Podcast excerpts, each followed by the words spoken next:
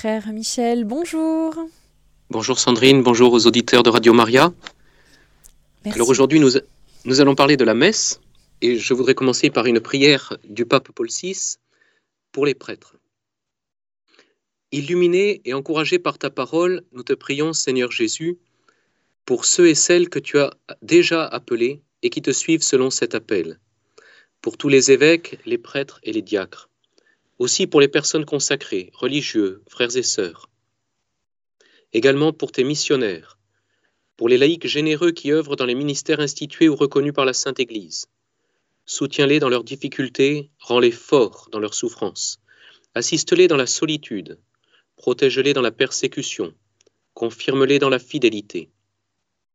Nous te prions, Seigneur, pour ceux et celles qui sont en train d'ouvrir leur cœur à ton appel ou qui déjà se préparent à le suivre. Que ta parole les illumine, que ton exemple leur ouvre la voie, que ta grâce les guide jusqu'au but des saints ordres, des vœux religieux, de l'envoi en mission. Pour tous et toutes, Seigneur, que ta parole soit leur guide et leur réconfort, afin qu'ils sachent orienter, conseiller, réconforter leurs frères et sœurs avec la force de conviction et d'amour que tu possèdes et que toi seul peux communiquer. Amen.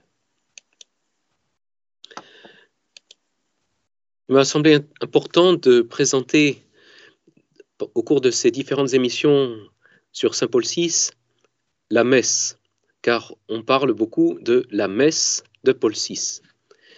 Elle est issue de la réforme liturgique demandée par le Concile Vatican II, par la Constitution Sacrosanctum Concilium, lors de la première session présidée par Saint Jean XXIII. C'est actuellement le rite officiel de l'Église catholique depuis le Concile Vatican II. Un énorme enjeu y est attaché, et il est important de mieux comprendre ce qui a été demandé, ce qui a été réalisé, et le rôle du Saint Pape Paul VI à ce moment-là. Cette messe a été appelée depuis, par le pape Benoît XVI en 2007, la forme ordinaire du rite romain, aux côtés de ce qu'il nommait la forme extraordinaire du rite romain dans son motu proprio, Summorum Pontificum, souhaitant une conciliation entre ces deux formes et un enrichissement mutuel.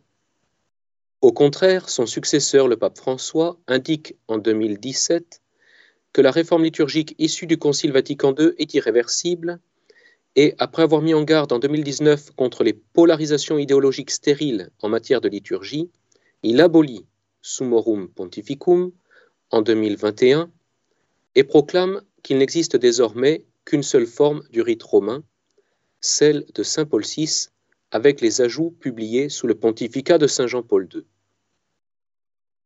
Qu'en est-il exactement? Car cette décision a suscité beaucoup de perturbations. La constitution Sacrosanctum Concilium du Concile Vatican II demandait une révision du rite romain.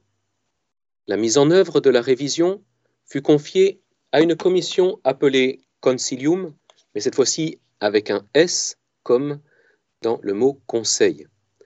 Elle travailla de 1964 à 1970.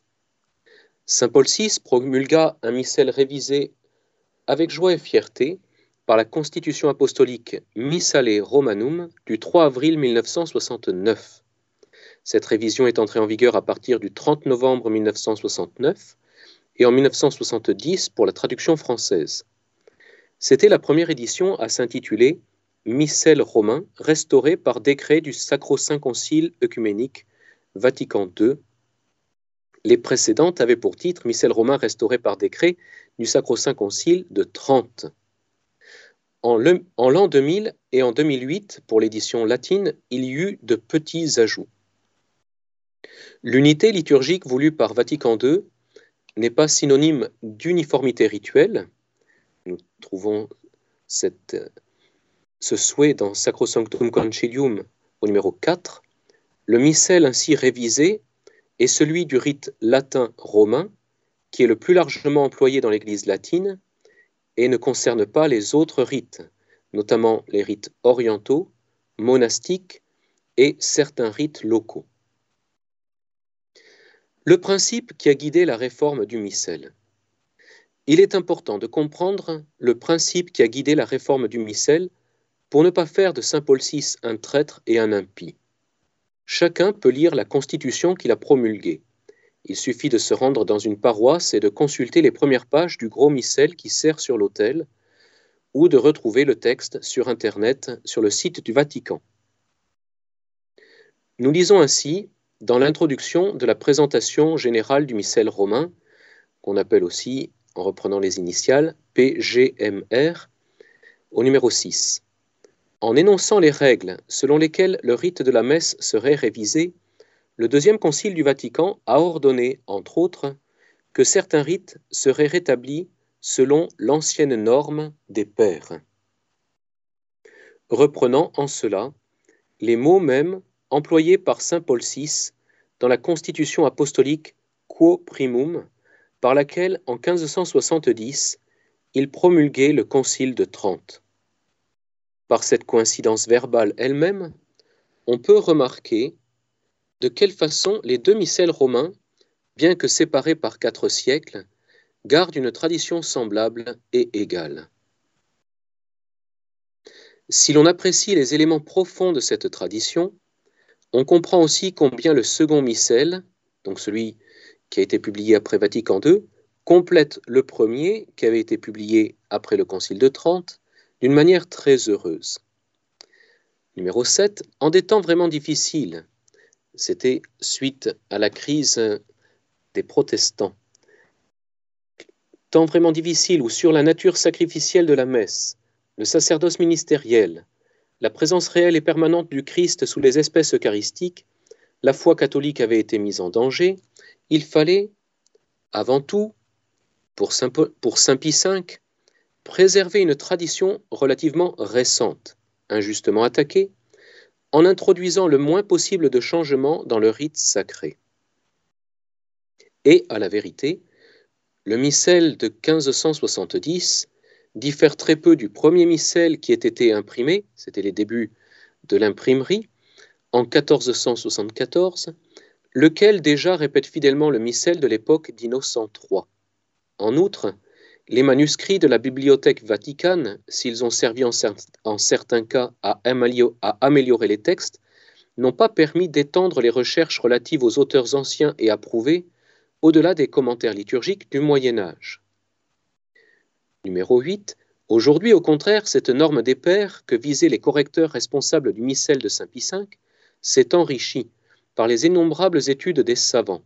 En effet, après la première édition du sacramentaire grégorien en 1571, les anciens sacramentaires romains et ambrosiens ont été l'objet de nombreuses éditions critiques, de même que les anciens livres liturgiques hispaniques et gallicans. On a ainsi mis au jour quantité de prières d'une grande qualité spirituelle ignorées jusque-là. De la même manière, les traditions des premiers siècles, antérieures à la formation des rites d'Orient et d'Occident, sont d'autant mieux connues maintenant qu'on a découvert un nombre considérable de documents liturgiques. En outre, le progrès des études patristiques, autrement dit des pères de l'Église, a permis d'éclairer la théologie du mystère eucharistique par l'enseignement des pères les plus éminents de l'Antiquité chrétienne, comme Saint Irénée, Saint Ambroise, Saint Cyril de Jérusalem, Saint Jean Chrysostome. Numéro 9.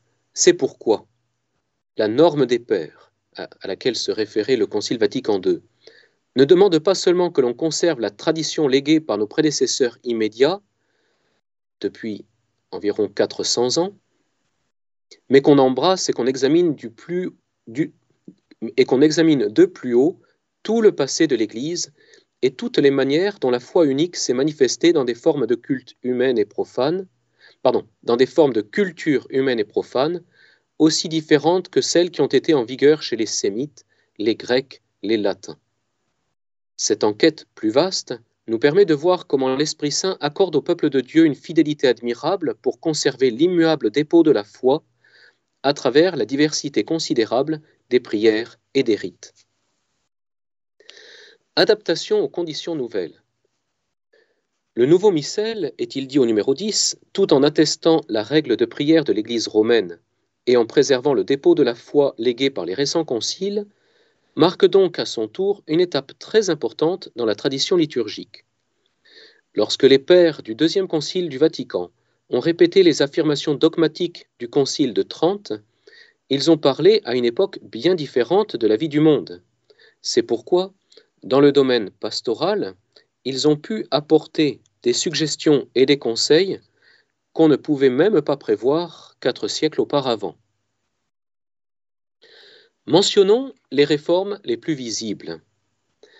De manière générale, l'ordo missé, autrement dit l'ordinaire de la messe du missel romain, publié après le Concile Vatican II, voulut apporter une clarification et une simplification par rapport aux cérémonies qui s'étaient progressivement accumulées dans le rite romain au cours des siècles. Par la constitution Sacrosanctum Concilium, les pères conciliaires, autrement dit les évêques présents au Concile Vatican II, dans la lignée du mouvement liturgique initié depuis une centaine d'années, voulaient favoriser la mise en valeur du mystère de l'Eucharistie en permettant une meilleure compréhension des rites grâce notamment à certaines simplifications. Les différences proviennent aussi bien de ce que l'ordinaire de la messe oblige à faire que de ce qu'il permet. Là où le rite romain était très précis et rigoureux dans les détails, la liturgie restaurée introduit plus de choix de variantes en donnant des indications d'opportunité. La différence la plus évidente est que le Concile tout en demandant de conserver le latin, parle d'utiliser la langue du pays, surtout pour les lectures et la prière commune, et, selon les conditions locales, aussi dans les parties qui reviennent au peuple, et ajoute que si quelque part un emploi plus large de la langue du pays dans la messe semble opportun, la conférence épiscopale considérera ce qui peut opportunément être admis. L'Église reconnaît le chant grégorien comme le chant propre de la liturgie romaine. C'est donc lui qui, dans les actions liturgiques, toutes choses égales d'ailleurs, doit occuper la première place. Les autres genres de musique sacrée, mais surtout la polyphonie, ne sont nullement exclus de la célébration des offices divins, pourvu qu'ils s'accordent avec l'esprit de l'action liturgique. Ainsi, on permet de remplacer le psaume responsorial marqué dans le lectionnaire de la messe par le chant grégorien du graduel, sans que cela soit une obligation. Alors que la Constitution sur la liturgie ne contenait pas cette demande, il fut recommandé que l'autel soit construit de manière à pouvoir en faire le tour pendant son encensement et, éventuellement, célébrer la messe face au peuple. Mais cette orientation de la prière n'est pas une obligation. Les maîtres-autels sont traditionnellement bâtis face à l'est, le soleil levant étant le rappel de la résurrection. Les anciennes basiliques romaines, comme Saint-Pierre de Rome, ont la porte tournée vers l'est.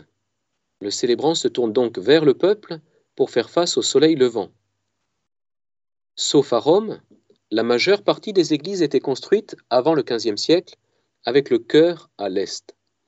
Le prêtre, face à l'autel, regardait vers l'est et était, à ce moment-là, dos au peuple. La norme actuelle est de rappeler à la fois la forme de la table eucharistique et de l'autel du sacrifice. Ceci laisse libre l'orientation du célébrant, qui, depuis plus de cinq siècles, n'est plus astreint à se tourner vers l'Est. Cependant, maintenant, il se place le plus souvent derrière l'autel, donc face au peuple. En tous les cas, le véritable critère de l'orientation de la prière à la messe n'est pas le peuple, mais Dieu, vers lequel le célébrant se tourne spirituellement pour lui présenter le sacrifice de l'Église dont il est le ministre. Alors que la Constitution sur la liturgie ne, contenait pas cette autre demande, la prière eucharistique est dite à haute voix, ce qui est un retour à la pratique antique où cette prière était dite à voix normale. En 2002 ont été ajoutées de nouvelles préfaces et quelques oraisons nouvelles, en particulier des oraisons sur le peuple destiné à la conclusion des messes de carême selon un usage ancien restauré. Ceci manifeste que le missel romain promulgué par saint Paul VI n'était pas le point ultime des indications pour le culte liturgique et qu'il pourra continuer d'être amélioré. Alors qu'il n'existait pas de tradition liturgique dans ce sens, saint Paul VI innova de manière judicieuse en demandant à la commission concilium que l'ouverture de chaque messe commence désormais par un signe de croix prononcé à haute voix par le célébrant et accompli en même temps avec les fidèles. Le pape manifestait ainsi l'importance d'une pratique habituelle du peuple de Dieu, en particulier en entrant dans une église ou en commençant une prière, et il l'intégrait ainsi officiellement dans la messe. La préparation pénitentielle qui suit dérive des prières au bas de l'autel, initialement réservées aux prêtres et à ses ministres, et auxquelles l'Assemblée était invitée à participer silencieusement durant les messes basses. Elle le fait désormais à voix haute. Plusieurs formules sont utilisables, dont le Confiteor, je confesse à Dieu, qui date du XIVe siècle et qui a été simplifié en 1969. L'acte pénitentiel se conclut par une absolution non sacramentelle. Vient ensuite, sauf s'il a été utilisé dans le rite pénitentiel précédent, le Kyrie, Seigneur, prends pitié. Le Kyrie marquait primitivement la réponse des litanies de la procession d'entrée et le début de la messe.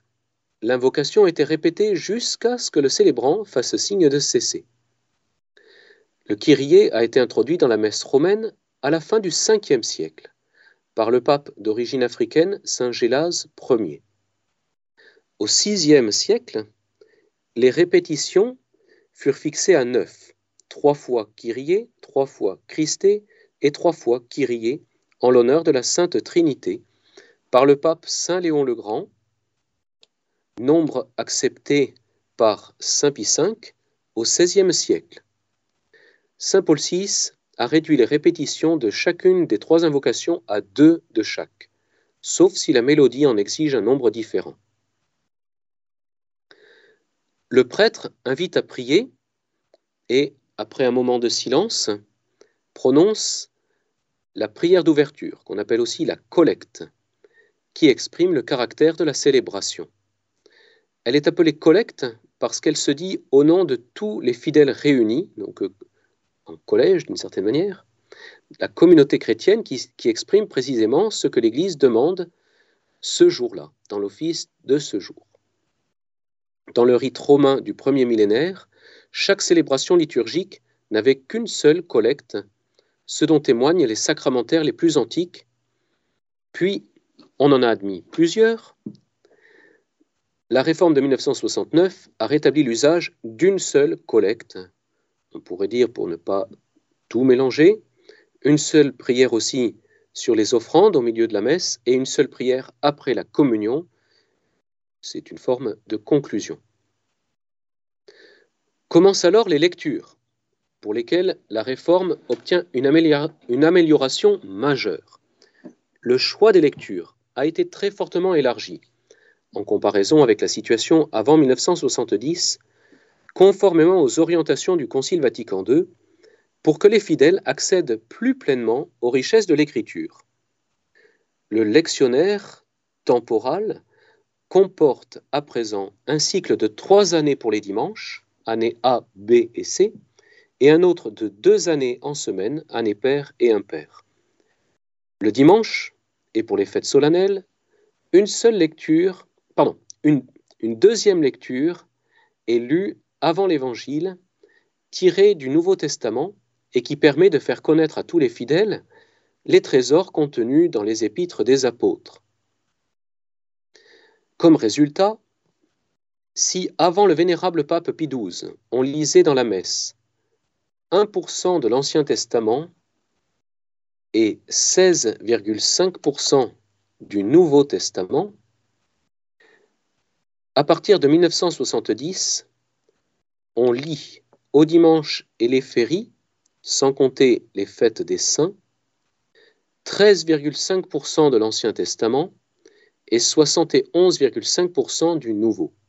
Donc on passe de 1% à 13,5% pour l'Ancien Testament et de 16,5% à 71,5% pour le Nouveau.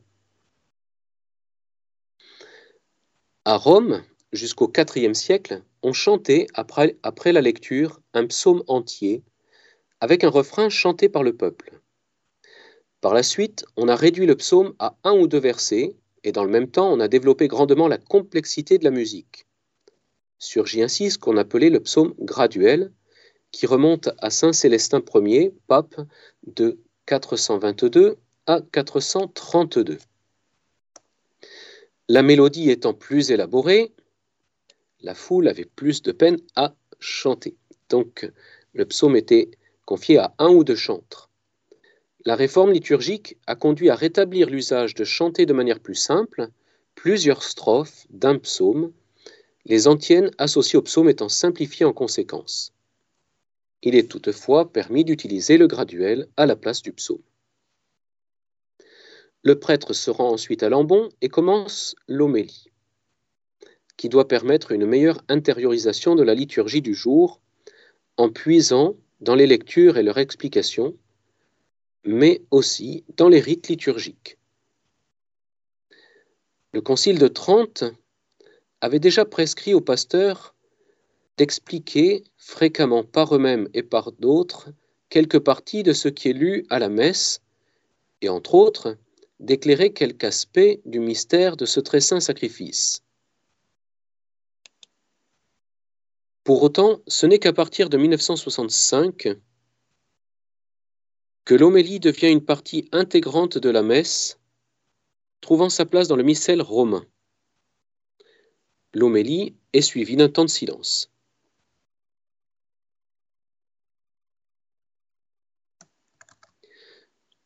Au VIe et VIIe siècle, à Rome, la messe a comporté pendant un temps une prière des fidèles prononcée par le prêtre seul à partir de formulaires fixes rédigés et non improvisé en fonction des circonstances.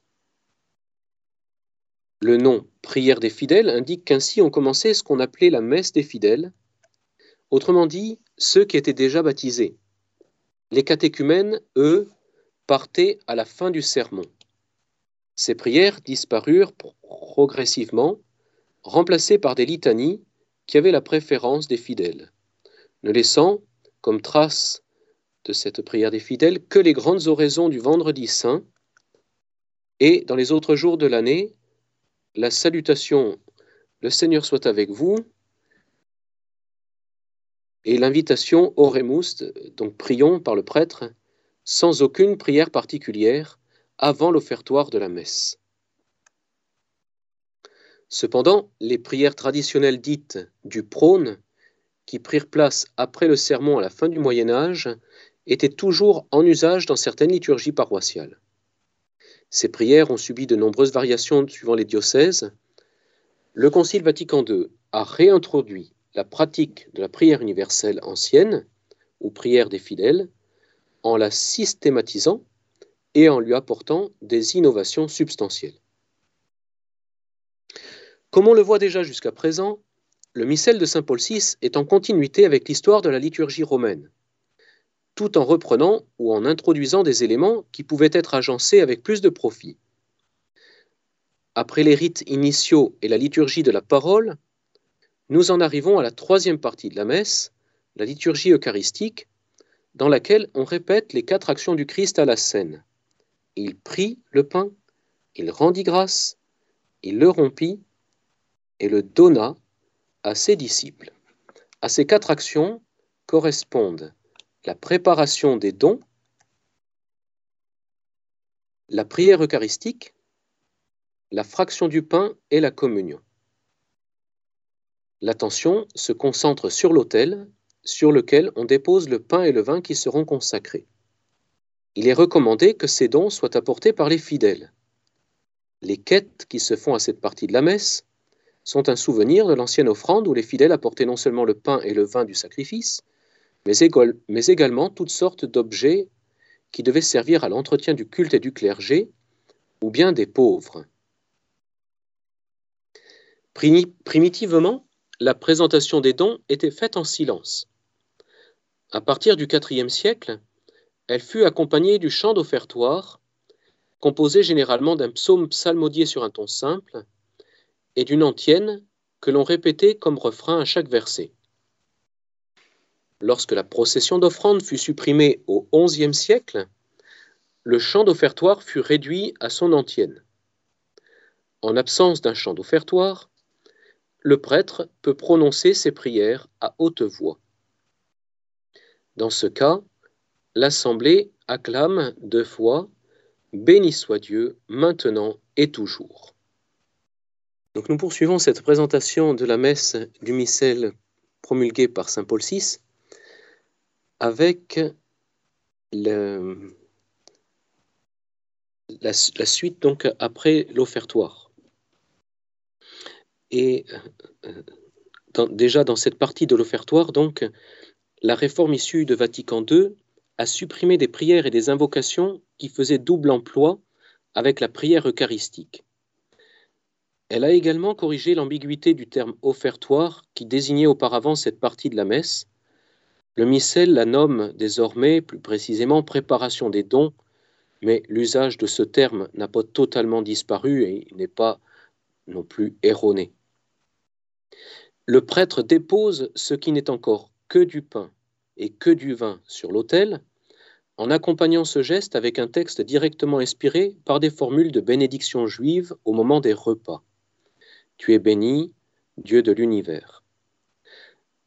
Cette étape manifeste l'offrande de nos vies et de notre travail à Dieu et notre désir d'union à l'action qui va suivre, le véritable offertoire, à savoir le sacrifice du Christ qui s'offre à son Père en transformant nos dons et en les élevant à un degré sublime. Vient ensuite la prière sur les offrandes. Dans la messe primitive, les prières du canon étaient dites à haute voix et l'autel restait constamment visible. Au Ve siècle, par respect pour l'Eucharistie, on commença à dire ces prières à voix basse et l'autel était alors caché par des rideaux ou des cloisons.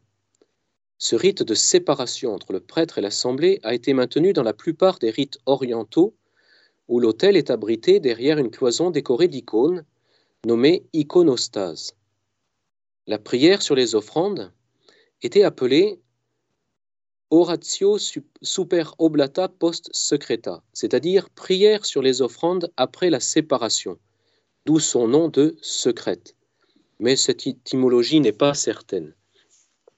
La prière sur les offrandes était encore dite à voix basse dans la forme tridentine, donc après le concile de Trente.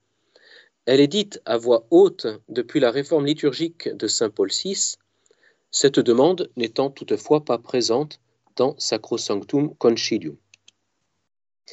La prière eucharistique, appelée aussi l'anaphore ou encore canon, est le sommet de toute la célébration. Le prêtre commence la prière eucharistique par le dialogue de la préface qui se trouve dans toutes les liturgies d'Orient et d'Occident depuis au moins le IIIe siècle. Après la salutation Dominus vobiscum, le Seigneur soit avec vous, et la réponse Et cum spiritu tuo, et avec votre esprit, il indique quels doivent être les sentiments du peuple qui entre alors dans la célébration du mystère eucharistique. Sursum corda, abemus ad dominum ce qui veut dire élevons notre cœur, nous le tournons vers le Seigneur.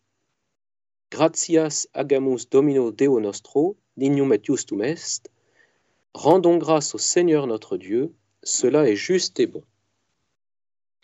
La préface qui suit cette introduction est un chant de gratitude pour ses bienfaits, surtout ceux qui ont relation avec la fête du jour. Elle est présente dès la messe primitive et peut être même dès la liturgie juive. Au XIe siècle, la liturgie romaine en réduisit le nombre, qui se stabilisa à une quinzaine dans le missel tridentin.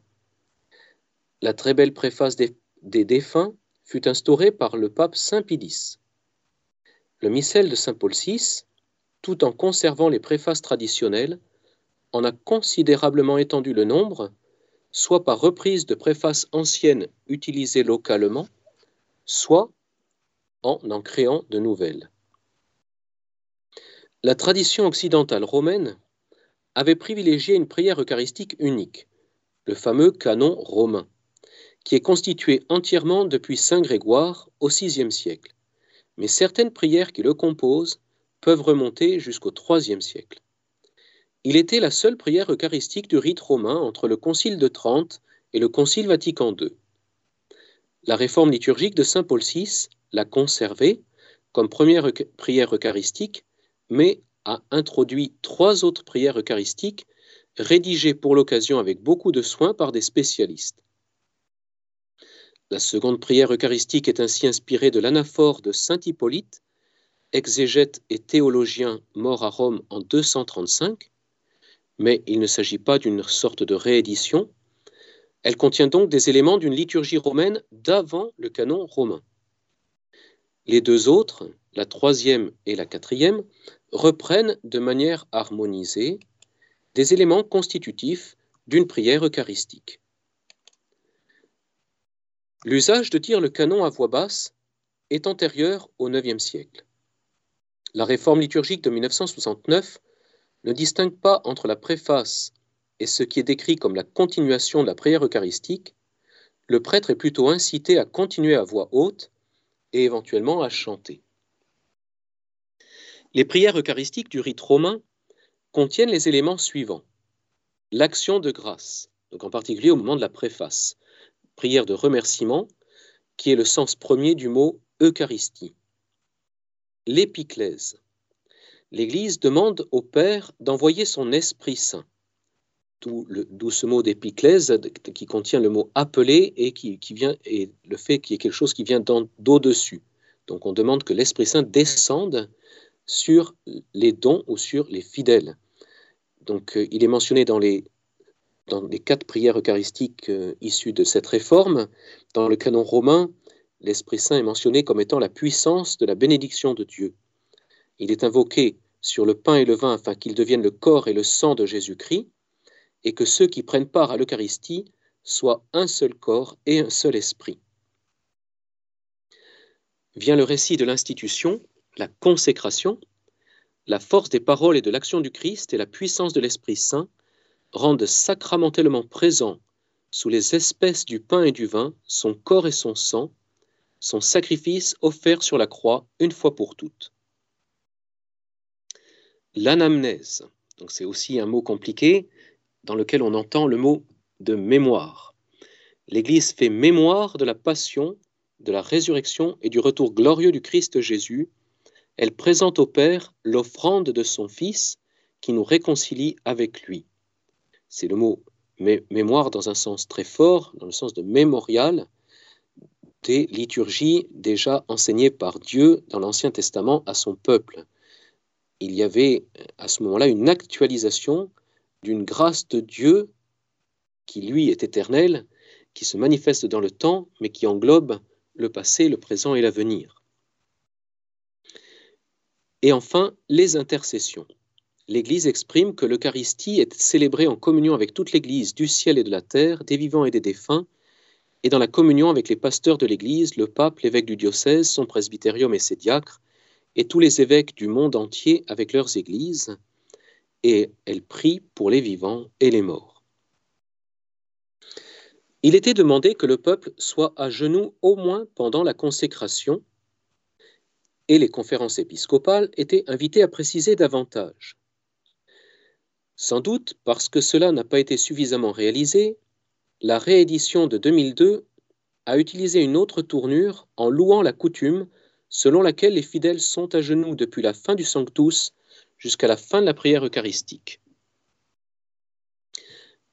Au moment de la consécration, l'incise que l'on trouve chez Saint Paul, Ceci est mon corps livré pour vous, d'après la première épître aux Corinthiens, a été introduite par la réforme de Saint Paul VI comme rappel du caractère sacrificiel de la passion et de la messe, qui en est le mémorial, autrement dit, actualisation sacramentelle.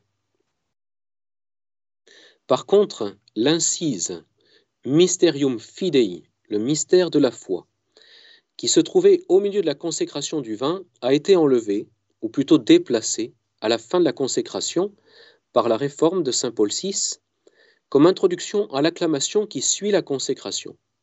En effet, cette parole, cette exclamation pleine d'enthousiasme, n'est pas une parole du Christ, elle n'appartient pas au canon grégorien primitif, mais elle fut introduite vers le 7e siècle. Elle a donc euh, de l'intérêt, mais il valait mieux la déplacer pour que on ne mélange pas les paroles du Christ et l'acclamation de l'Église. La prière eucharistique se termine par une doxologie solennelle. L'Assemblée répond Amen, en signifiant ainsi l'adhésion du peuple chrétien à la grande prière d'action de grâce, comme déjà à Rome au temps de Saint Justin, martyr, au milieu du deuxième siècle. Les prières et l'action de grâce terminées, écrivait-il, tout le peuple s'écrie Amen, Amen en langue hébraïque, ce qui signifie Ainsi soit-il. Ce mot est bref, mais il est très important que le peuple le dise avec conviction et parfois le chante avec ferveur. Le Notre Père sert de prière préparatoire à la communion depuis le IVe siècle. La version du Notre Père, le Pater, utilisée dans la liturgie, est adaptée de celle de l'Évangile selon Saint Matthieu, au chapitre 6. Elle fut placée à la suite du canon par Saint Grégoire le Grand, qui fixa également l'introduction et l'embolisme. Autrement dit, Délivre-nous de tout mal, Seigneur, qui le suit et qui développe la dernière demande du Notre Père. Avant le Concile Vatican II, les fidèles, ou les servants, ou le cœur, ne disaient à voix haute que la dernière demande, cette liberanos a malo, mais délivre-nous du mal, le prêtre disait ou chantait tout le reste de l'oraison dominicale, et il récitait l'embolisme en silence. Cette prière propre à tous les baptisés est désormais dite ou chantée par le prêtre et les fidèles. La réforme de Vatican II a ajouté une acclamation des fidèles, car c'est à toi qu'appartiennent le règne, la puissance et la gloire qui est en usage dans plusieurs liturgies comme doxologie après le pater. Cette acclamation est présente dans la majorité des manuscrits, grecs de l'Évangile. Elle est très ancienne et on a pu penser qu'elle remontait à Saint Matthieu et même à Jésus. Avant le Concile, le baiser de paix ne s'échangeait que dans la messe solennelle et uniquement parmi le clergé. Le célébrant baisait l'autel, car la paix vient du Christ, puis donnait la paix au diacre. Celui-ci la transmettait alors au sous-diacre et au reste du chœur. Dans la forme instituée en 1969, le prêtre rappelle qu'il s'agit de la paix du Christ et non d'une paix humaine, et transmet cette paix du Christ à tous. Que la paix du Seigneur soit toujours avec vous. Puis il peut éventuellement inviter l'Assemblée à échanger un geste de paix dans le calme et sans déplacement, chacun avec son voisin, et il peut également échanger un geste de paix avec le diacre ou le ministre, et éventuellement avec des concélébrants. Ce n'est pas le moment le plus heureux de la liturgie, d'autant plus que certains le vivent en s'agitant et en se déplaçant. Cela conduit un peu à négliger que le Seigneur soit le mieux respecté dans la majesté humble de sa présence aimante, et il a été envisagé lors du synode sur la parole de Dieu d'améliorer ce moment ou de le placer plus tôt dans la célébration. Donc ce sera une amélioration possible dans l'avenir.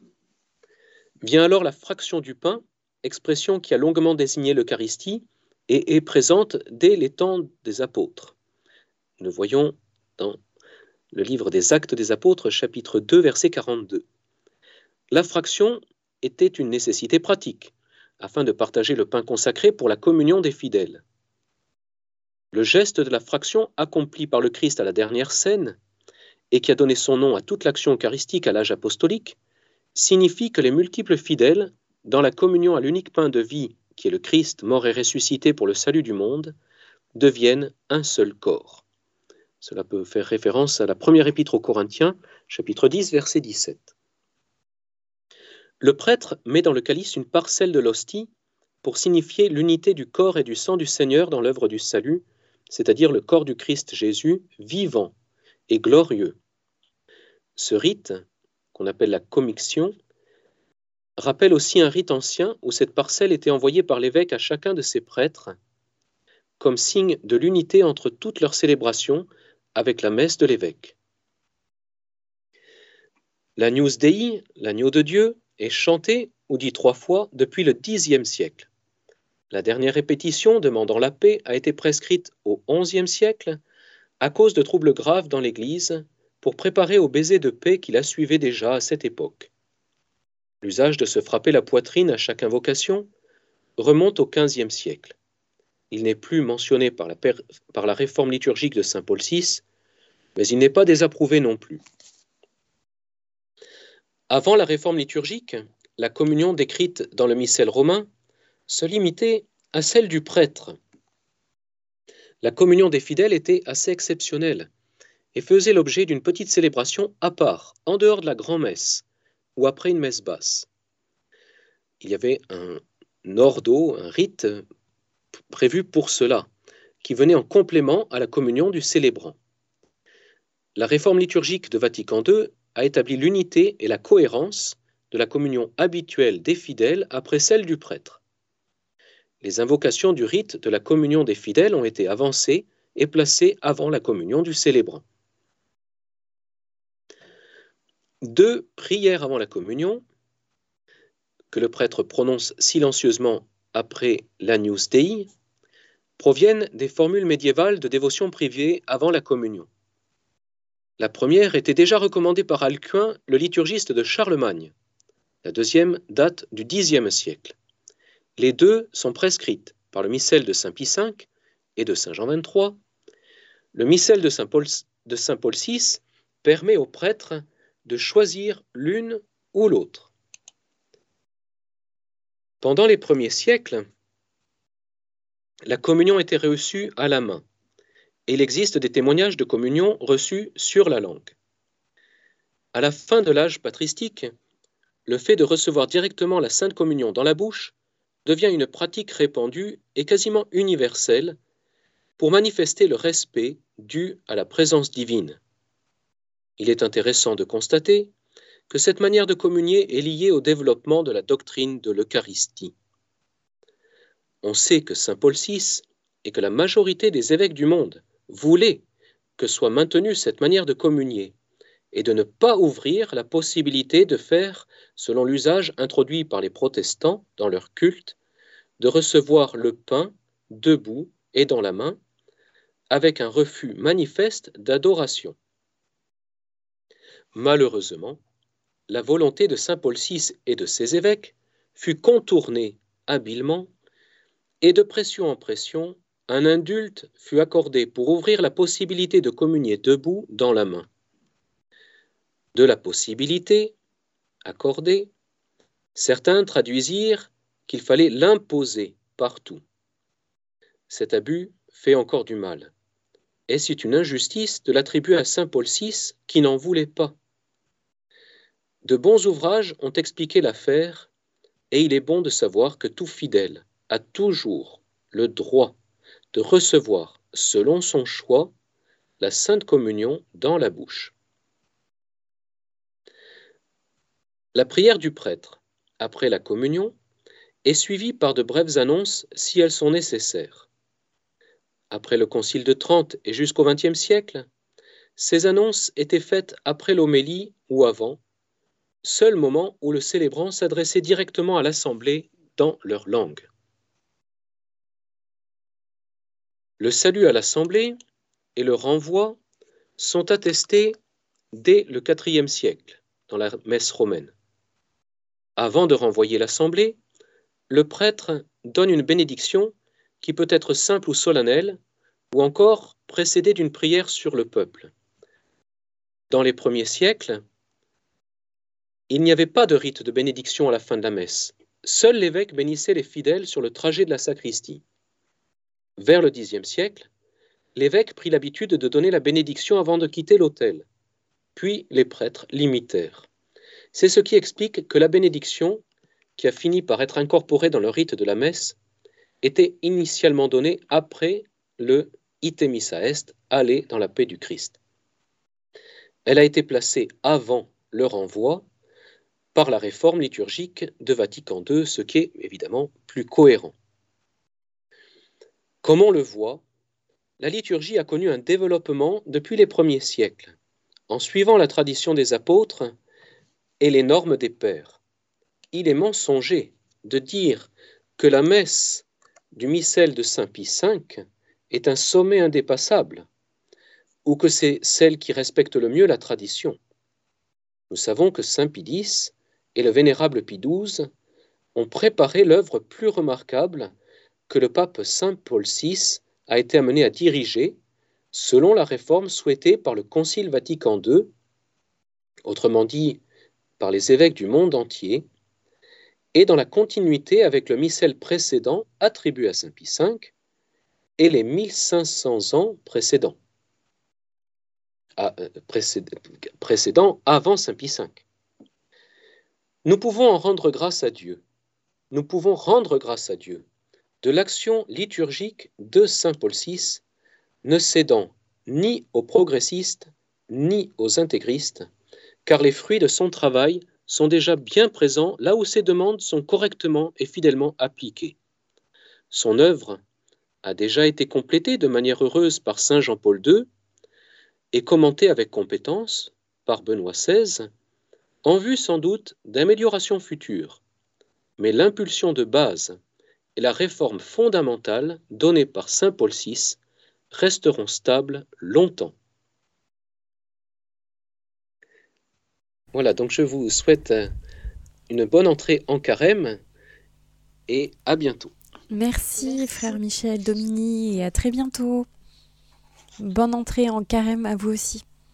Au revoir Sandrine et au revoir aux auditeurs de Radio Maria. Au revoir. Chers auditeurs et auditrices de Radio Maria, nous étions dans l'émission sur Saint Paul VI avec le frère Michel Domini. Aujourd'hui, nous parlions de la messe et si vous souhaitez réécouter cette émission, n'hésitez pas à le faire sur notre site en podcast sur le www.radiomaria.fr.